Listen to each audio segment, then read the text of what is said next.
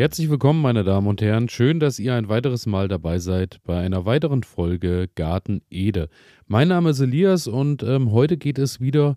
Ja, ich äh, glaube, diesen Satz erwähne ich fast äh, am Anfang jeder Sendung, aber heute ist wieder eine meiner Lieblingskulturen dran. Und zwar ähm, gibt es bei mir eine Sache, die habe ich so ein bisschen vernachlässigt im Herbst, denn ja, mein Erdbeerbeet ist nicht mehr so ganz zu erkennen als Erdbeerbeet. Also es ist gut zugewuchert. Äh, Unkraut hat sich langsam nach oben gekämpft. Viele von euch, die schon äh, länger hier dabei sind, haben letztes Jahr wahrscheinlich mitbekommen, dass ich ein neues Beet angelegt habe von alten mit alten Ablegern äh, der Erdbeeren und ja, da hat jetzt doch das Unkraut über den Herbst beziehungsweise jetzt im Frühjahr schon gut äh, Wachstum gewonnen und äh, ja, die Erdbeeren sind nicht mehr ganz so zu sehen. Aber daher will ich euch heute ein bisschen was erzählen, was ihr tun könnt, dass ihr die Erdbeeren gut ins Frühjahr bringt, einen guten Start hinlegt, so dass ihr dann auch im Mai, Juni, Juli, wann auch immer, äh, schöne, saftige und große Früchte bekommt. Und zwar ist es so, ähm, wenn es euch so geht wie mir, müsst ihr natürlich erstmal anfangen und entfernt jegliches Unkraut, dass die Erdbeeren erstmal Platz haben und äh, vor allem auch Luft kriegen und auch äh, Luft haben zum Trocknen. Denn das große Problem natürlich bei Erdbeeren wo sie dann doch äh, recht gut drauf reagieren. Das ist eigentlich sonst eine sehr robuste Pflanze, aber ähm, mit Nässe hat man wirklich schnell Probleme, dass dann Pilzkrankheiten entstehen können, beziehungsweise wenn es dann mal so weit ist, dass auch ähm, die Früchte schon dranhängen, wird es dann natürlich wirklich auch kritisch, weil die dann auch schnell äh, Probleme haben mit Schimmelbefall beziehungsweise euch dann weggammeln. Daher erstmal schön rundrum ähm, alles frei machen und dann äh, im besten Fall erstmal braune Blätter entfernen.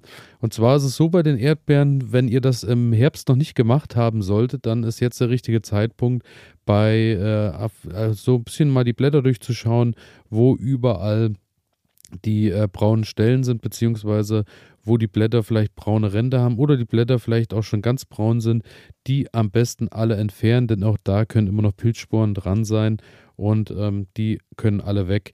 Das heißt, am Ende habt ihr gegebenenfalls noch das Erdbeerherz stehen. Das ist so in der Mitte, das äh, erkennt man ganz gut, so ein bisschen eingerollt meistens. Ähm, das äh, sollte unverletzt und äh, unbehandelt bleiben und im besten Fall noch so, ja, drei bis vier Blätter lasst ihr stehen und dann kann die Pflanze eigentlich ganz gut starten. Und ähm, beim Thema Dünger, was ich dann noch mache, ist, nachdem ich natürlich den Boden unkrautfrei gemacht habe und gehackt habe, so dass rundherum auch äh, oder belüftet habe, vielleicht mit dem Sauzahn, wenn ihr den zur Hand habt, oder auch einfach mit der handelsüblichen Hacke. Und dann ähm, kann der Boden natürlich auch besser wieder Nährstoffe aufnehmen. Wir haben hier nämlich das Problem, dass der Boden doch recht lehmig ist und dadurch auch äh, recht verdichtet ist nach dem Winter immer.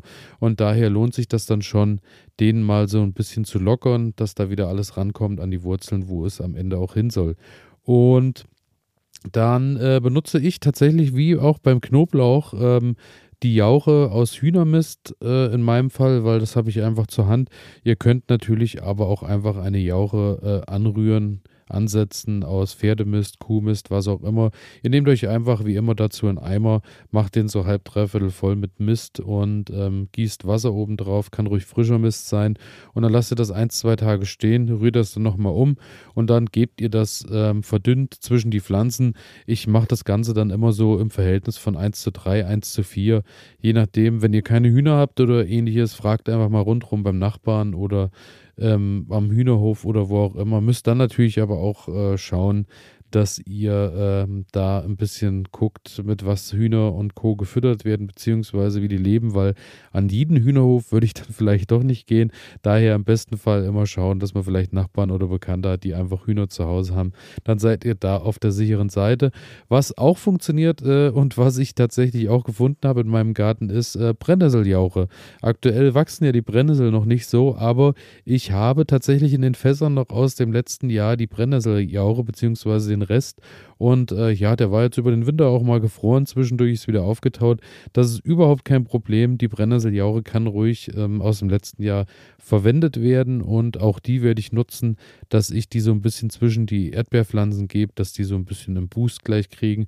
Außerdem natürlich, wenn ihr nicht flüssig arbeiten wollt, habt ihr immer noch die Möglichkeit, das Ganze über festen Dünger zu machen, in Form von, dass ihr euch irgendwelche Pellets kauft oder äh, Hornspäne im, im Baumarkt oder wo auch immer, Die gibt es ja überall zu finden. Und dann streut ihr die rundherum und arbeitet die auch mit der Hacke ein bisschen ein. Und dann sollte das passen. Und ansonsten immer mal schauen, dass am Boden, dass der Boden leicht gewässert ist und ähm, dass da natürlich dann auch die Nährstoffe mit nach unten gelangen. Und ähm, gegebenenfalls, wenn ihr äh, so einen Erdbeerurwald habt, äh, wie ich an dem alten Platz, wo ich die Erdbeeren hatte, da wo sie eigentlich weg sollten, jetzt habe ich in diesem Jahr zwei Beete, ist es nämlich so, dass die äh, überall Ableger haben und so auch äh, der Boden bedeckt ist und nicht mehr ganz so viel Luft dran kommt. Daher schaut vielleicht auch, dass ihr hier und da ein paar Ableger entfernt, denn ähm, ja, dann lieber ein, zwei Pflanzen weniger und dafür aber große, größere Früchte und gesündere Früchte als wenn ihr das Ganze aus zu vielen äh, Erdbeeren habt. Bei mir war nämlich auch immer so der Gedankengang, ja, ich habe viele Pflanzen und dadurch habe ich am Ende auch mehr Früchte. Ist dann aber oftmals nicht ganz so, weil ja, es ist, die nehmen sich dann gegenseitig die Nährstoffe und das Licht und äh, das Wasser und Co. Daher schaut, dass die schön luftig stehen. Ähm, wenn ihr noch keine Erdbeeren in eurem Garten habt, aber unbedingt ähm, Erdbeeren haben möchtet, dann ist das überhaupt kein Problem, denn ihr könnt auch jetzt noch welche pflanzen. Jetzt ist gerade Erdbeerpflanzzeit. Die Sache ist natürlich, wenn ihr einmal tragende Sorten habt, werden die unter Umständen in diesem Jahr äh, wahrscheinlich nicht mehr tragen. Es kann sein, dass die äh, sich bei euch schnell kultivieren, vielleicht auch schon ein bisschen Blüten äh, mitbringen und ihr die pflanzt die bei euch ein und die fangen noch an und tragen dieses Jahr, müsst ihr dann entscheiden, äh, welchen Weg ihr gehen wollt. Wollt ihr dann die paar einzelnen Früchte mitnehmen oder aber sagt ihr, ich knips einfach die Blüten und Co. in diesem Jahr ab, dass sich erstmal die Wurzel ausbilden kann und dass die Pflanze erstmal ins Wachstum gehen kann, als alle Kraft in die Blüte zu setzen. Da müsst ihr dann am besten schauen. Ich rate dann dazu, wenn ihr im Frühjahr noch was pflanzen wollt, nutzt einfach mehrtragende Sorten die ähm, fangen dann irgendwann an, meist im April zu blühen und äh, können auch bis in den Herbst rein weiter blühen, wenn die an einem schönen, guten Standort stehen. Und dann könnt ihr eigentlich kontinuierlich immer wieder Früchte ähm, ernten.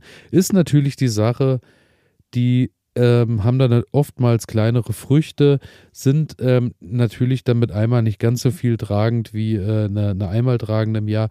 Aber ähm, wer das mag, dass er eher mal zwischendurch immer mal was naschen kann, sind die mehrtragenden Sorten natürlich äh, bedeutend besser. Ich bin da ja großer Fan nach wie vor von der Mara de Poix. Die habe ich in meinem Garten auch kultiviert, hatte da sechs, sieben Pflanzen und habe mir da immer stetig Ableger gemacht und habe die jetzt überall verteilt. Habe auch noch mal welche im Folientunnel stehen, das vielleicht so als kleiner Anreiz. Ich weiß noch nicht, ob mein Plan zu 100 Prozent funktioniert. Ich habe die deshalb im Folientunnel, weil ich mir natürlich erhoffe, dort äh, die ganze Sache etwas zu verfrühen, dass ich früh Erdbeeren kriege und dadurch, dass die auch über den Sommer durchtragen, natürlich immer mal wieder was ernten kann. Und äh, ich hoffe natürlich auch, dass ich so etwas die Erntezeit in den Herbst rein verlängern kann, weil die ersten Fröste meistens ja dann im Folientunnel noch nicht ankommen. Daher, ähm, ja, ich bin gespannt, ob das Ganze so funktioniert.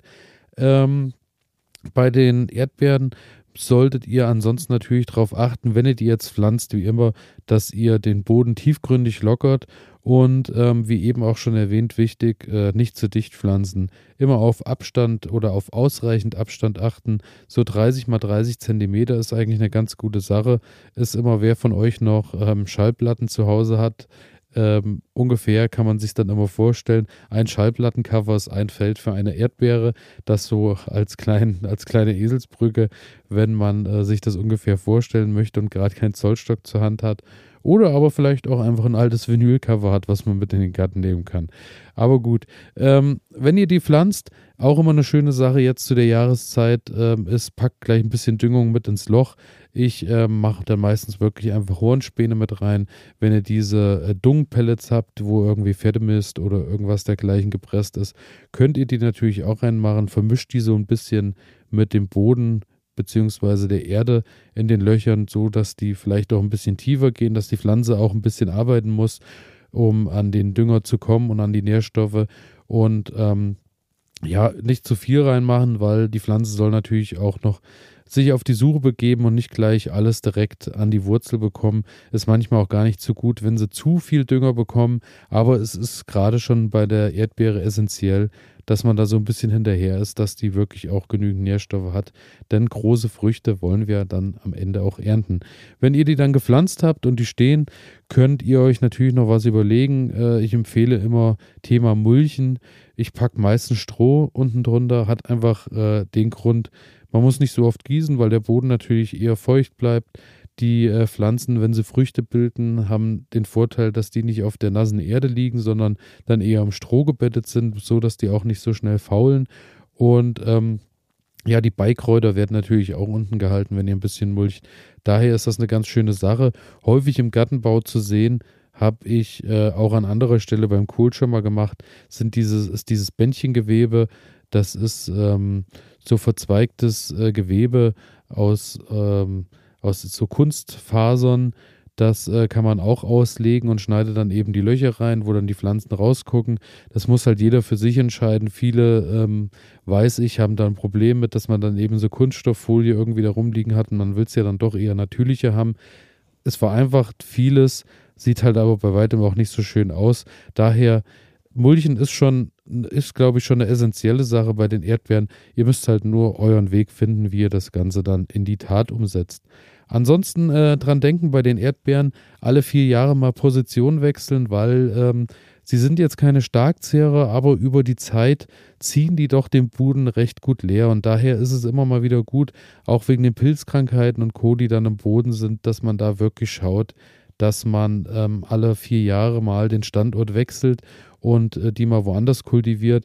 Die tragen ja meistens so, wenn man sie im ersten Jahr gepflanzt hat, ist die Ernte überschaubar, beziehungsweise wenn ihr die Blüten, wie vorhin schon erwähnt, abknappt, ist es so, dass ihr im ersten Jahr halt gar nichts habt, aber dann so zweites, drittes Jahr ist schon so die, die Blüte, Explosionszeit, wo dann wirklich das meiste hängt. Im vierten Jahr merkt man dann schon so langsam den Rückgang. So ging es mir jetzt. In diesem Jahr habe ich halt die zwei Beete, die dürfen jetzt noch einmal tragen.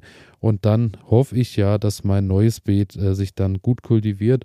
Aber das ist dann vielleicht auch eine Sache, der ihr euch dann nach der Saison annehmen könnt. Ich habe es dann auch im Herbst irgendwann gemacht, als die einmal tragenden Sorten dann auch alle durch waren und dann Ableger nehmen und ins nächste Beet packen. Und dann kann das Ganze äh, an neuer Stelle schön wachsen. Wenn man den Boden natürlich auch schön vorbereitet mit Kompost oder vielleicht auch schon mal ein bisschen Mist irgendwann mal untergegabelt hat, ist es so, dass die neuen Erdbeeren dort natürlich sich auch bedeutend wohler fühlen.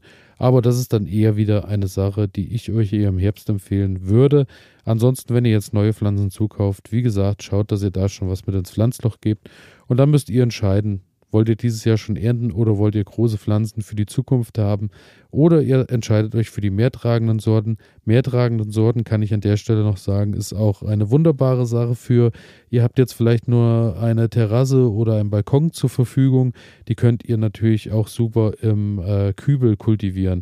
Habt dann natürlich über einen längeren Zeitraum was, als wenn die jetzt nur einmal im Jahr im Kübel blühen und dann habt ihr das Ganze abgeerntet. Das ist ein bisschen schade. Daher, wenn ihr die im Kübel haben wollt, immer eher auf die mehr tragenden Sorten gehen und ähm, da auch einfach äh, Pflanzerde in den Kübel mit rein und auch schon ein bisschen Hornspäne oder was dergleichen mit reingeben, dass die gut äh, Energie kriegen gleich.